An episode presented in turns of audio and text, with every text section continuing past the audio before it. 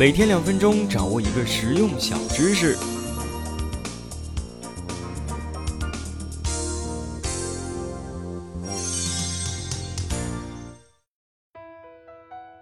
莫斯科定理由美国管理学家而莫斯科提出，指的是啊，你得到的第一个回答不一定是最好的回答，这是为什么呢？因为有研究表明啊，面对他人的问题，我们的第一反应往往不假思索，或者随便打发你。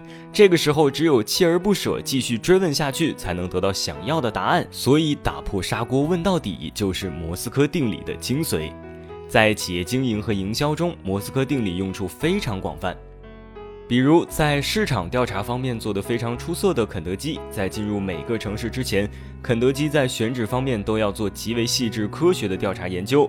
调查的第一步，通过有关部门或专业调查公司收集这个地区的资料，然后根据资料划分商圈。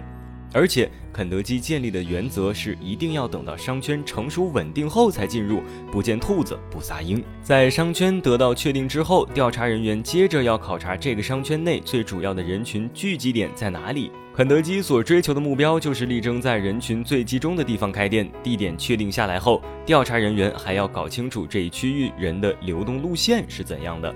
实践证明，这样刨根问底的市场调查极少失误，所以肯德基每新开一个店铺，基本上都能取得成功。